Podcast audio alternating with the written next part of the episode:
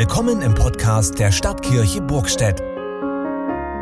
Hier hören Sie regelmäßig Predigten mit Tiefgang und weitere interessante Beiträge unserer Kirchgemeinde.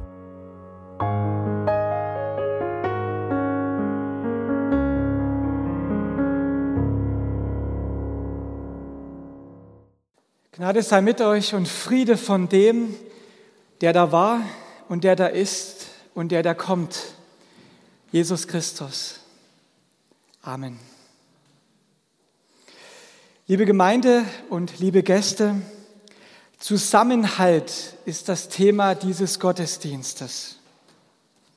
Und das kann man mindestens in zweifacher Weise verstehen mit dem Zusammenhalt. Zum einen geht es um unser Miteinander.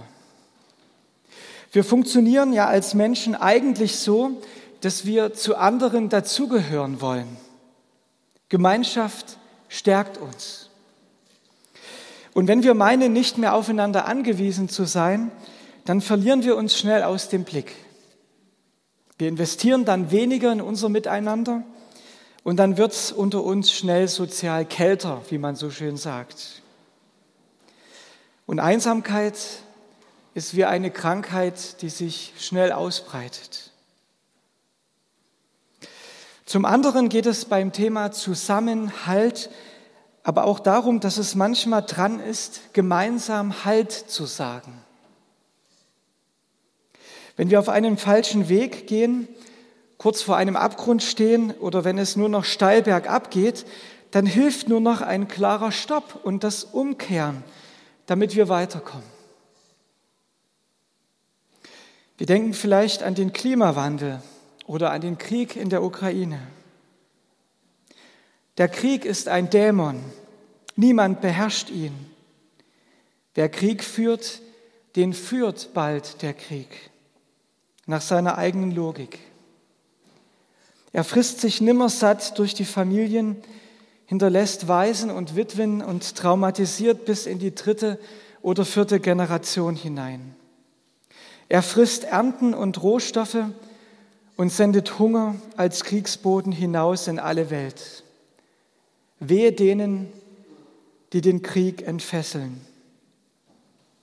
Soweit Friedrich Kramer, Landesbischof der Evangelischen Kirche in Mitteldeutschland und Friedensbeauftragter der EKD. Den Krieg und den Klimawandel stoppen? Anhalten? Ist es nicht dran, hier Zusammenhalt zu sagen. Wenn das doch nur die entsprechende Wirkung hätte. Letzte Woche gab es eine Umfrage von Infratest DIMAP im Rahmen der ARD-Themenwoche Wir gesucht, was hält uns zusammen? Und sie zeigt ziemlich ernüchternd, diese Umfrage, dass es bitter nötig ist, den Zusammenhalt in unserer Gesellschaft zu stärken.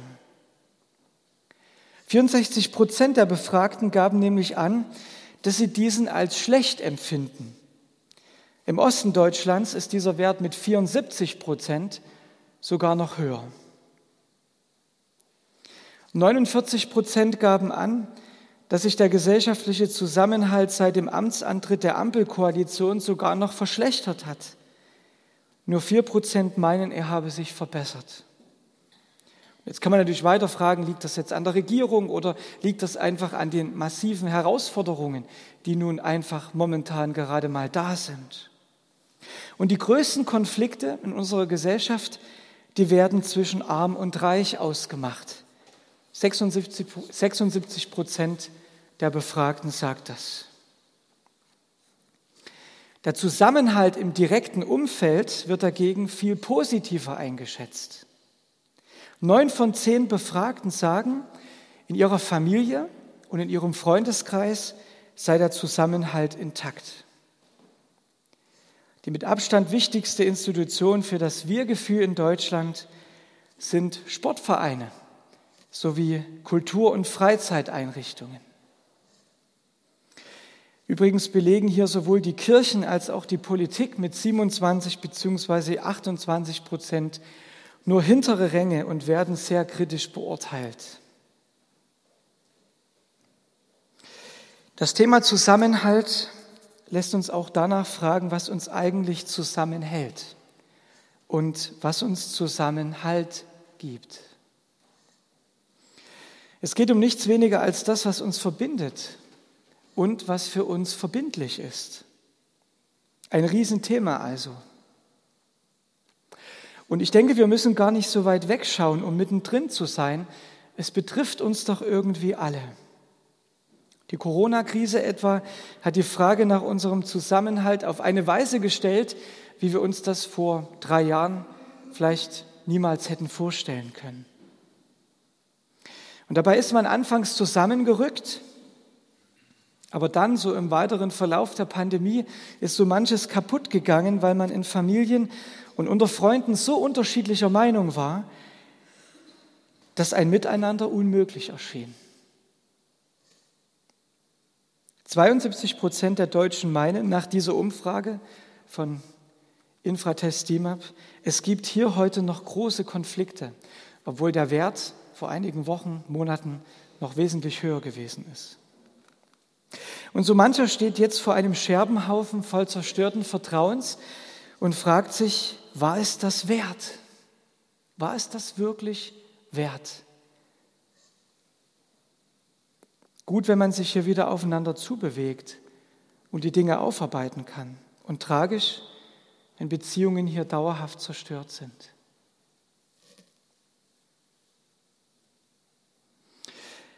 Auch in unserer Kirchgemeinde und in unserer Stadt gibt es sicher vieles und manches, wo der Zusammenhalt schwierig geworden ist.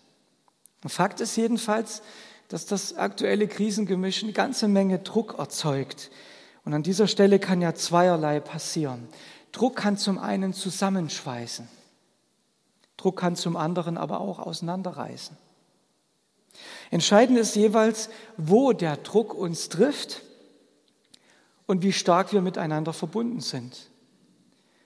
Was wir schon an Verbundenheit mitbringen, wenn der Druck dann kommt. Wenn wir es hier schaffen würden, so den gemeinsamen Feind klar zu fixieren und uns dann gegenseitig versprechen, nein, wir lassen uns nicht auseinanderdividieren, auch wenn die Zeiten hart sind, dann könnte doch etwas gehen, oder? Aber wer ist der Feind? Und wie finden wir eine Basis für ein starkes Miteinander? Zwei Beispiele aus meinem eigenen Erleben. Das eine ist 30, das andere 15 Jahre her. Als ich in der fünften Klasse war, da habe ich im großen Garten meines Heimatdorfes eine richtig tolle Höhle gebaut. Und ich war mächtig stolz darauf. Es war ein Gemeinschaftswerk, haben auch andere mitgemacht. Wir haben natürlich in der Schule auch davon erzählt, wie das so ist. Ganz tolles Ding. Und dann ist einer aus meiner Klasse einfach dort eingebrochen und hat mein Meisterwerk zerstört. Und ich weiß noch, er hat das mal gesagt in einer Pause und da habe ich gedacht, spinnt ja, geht ja gar nicht. Wer bricht das Grundstück eines Mitschülers ein, nur um dort was kaputt zu machen? Aber der hat es tatsächlich gemacht. Ich bin natürlich, als die Schule aus war, dann gleich hingerannt und hingelaufen und habe gemerkt, das war alles total kaputt. Und ich war natürlich total sauer und ich hegte höchst unchristliche Rachegedanken. Ich war damals auch noch kein Christ. Und ich fand in dieser Zeit meinen besten Kumpel. Und Kai, so heißt er, hat mir damals in mein Freundebuch geschrieben, glücklich wer auf seinem Pfad einen Freund gefunden hat.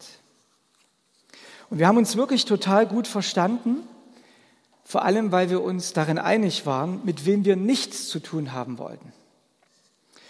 Und das waren eben die coolen Prolls aus unserer Klasse und unter anderem auch die, die damals mein Meisterwerk zerstört hatten.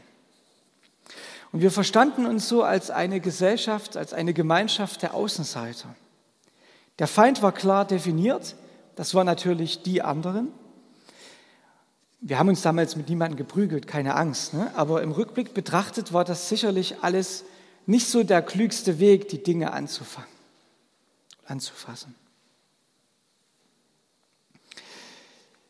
Jetzt verlassen wir meine Kindheit und es wird ein ganzes Stück ernster.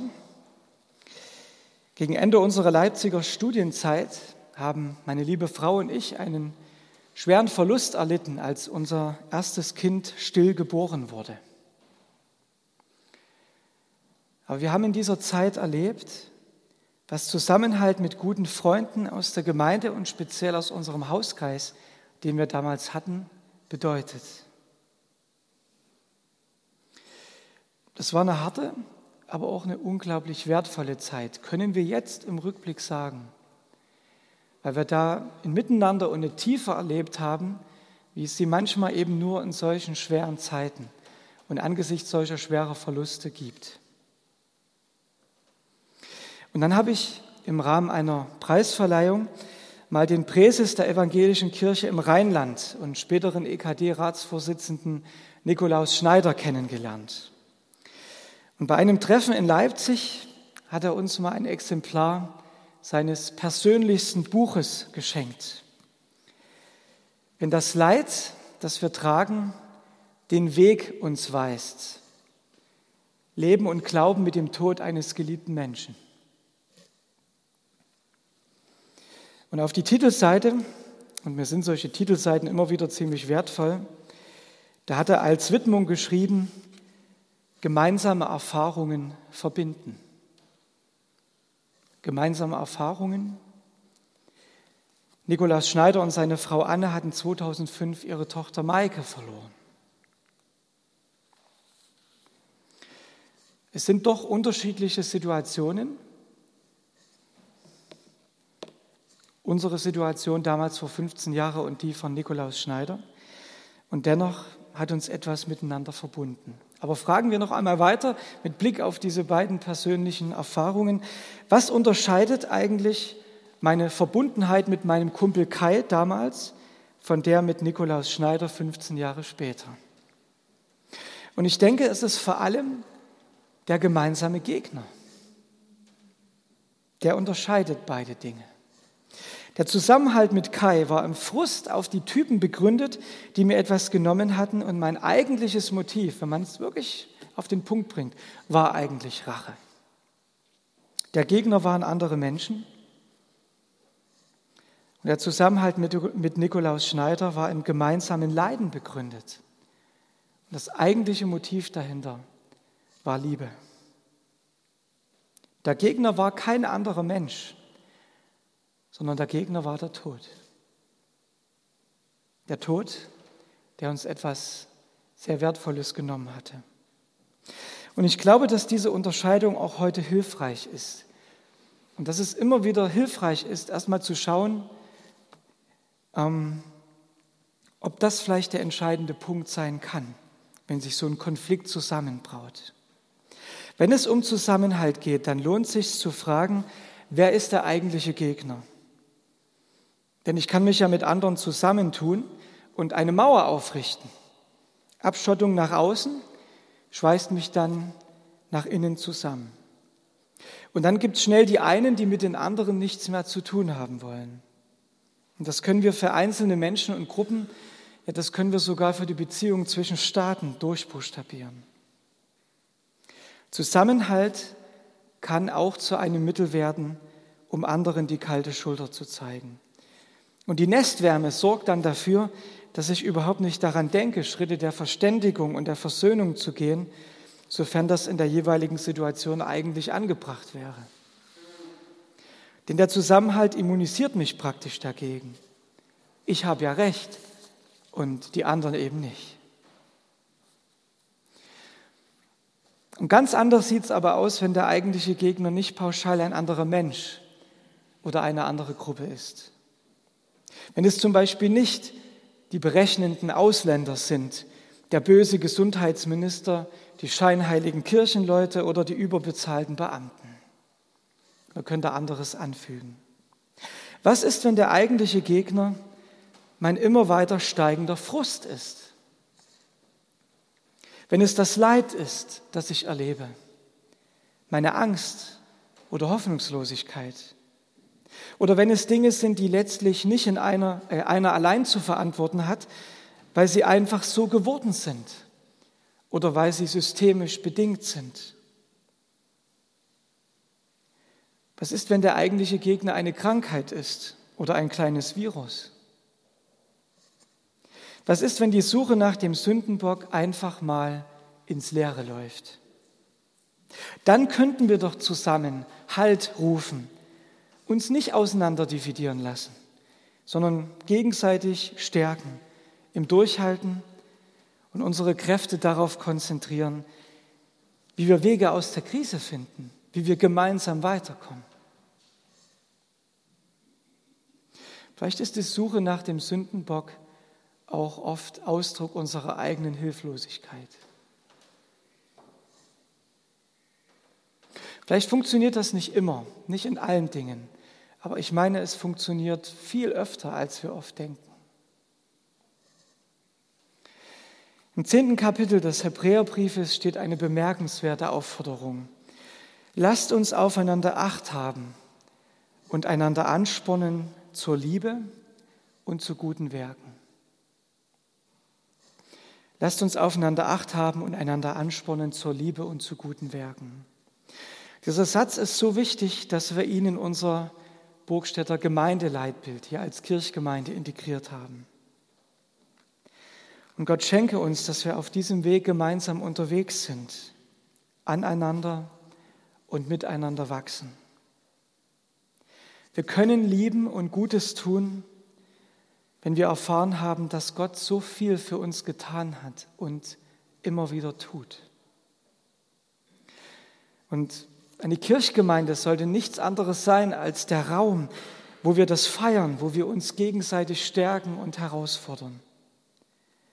Angesichts der Widrigkeiten des Lebens, angesichts der Dinge, die uns immer wieder auseinandertreiben.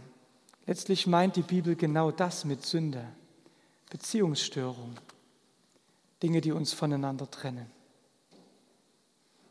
Der eigentliche Gegner auch hier ist, ist nicht ein anderer Mensch,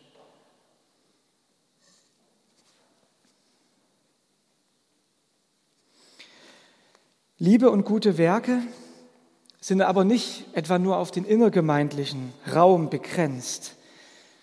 Der aufmerksame und achtsame Zusammenhalt in unserer Gemeinde, der soll so eine Dynamik in Gang setzen, die Solidarität und Nächstenliebe freisetzt über Grenzen hinweg.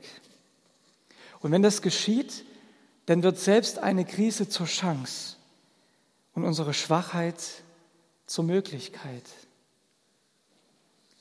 Und dann können wir auch zugeben, dass wir manche Dinge und vielleicht immer wieder auch sehr viele Dinge nicht im Griff haben, wenn der unser Fundament ist, der um alles weiß. Ich komme zum Schluss. Unser Landesbischof Tobias Pilz hat in seinem letzten Hirtenbrief zum Reformationstag geschrieben, manche sagen, die Sachsen seien besonders stark darin, sich gegenseitig in Frage zu stellen. Ich weiß nicht, ob man das so pauschal sagen kann. Ich nehme aber wahr, dass wir gern andere belehren und deren Schwächen mit einer gewissen Gnadenlosigkeit fixieren. Die Einteilung in richtig und falsch spielt bei uns eine große Rolle.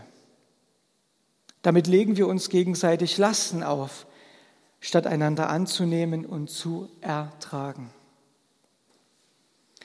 Es ist auch Teil unserer aktuellen gesellschaftlichen und kirchlichen Krisen, dass wir vorhandene Unterschiede zuspitzen, eigene Einsichten absolut setzen und damit Trennungen provozieren. Das Reich Gottes aber ist ein Reich der Barmherzigkeit. Es weiß um Grenzen der Einsicht und irdisches Versagen. Genau deshalb konzentriert es sich auf die Potenziale. Es nimmt Druck heraus und setzt auf die verändernde Kraft des Heiligen Geistes. Deshalb lasst uns barmherzig miteinander sein, wie auch Gott barmherzig mit uns ist. Amen. Und der Friede Gottes, welcher größer ist als alle unsere Vernunft, bewahre eure Herzen und Sinne in Christus Jesus, unserem Herrn. Amen.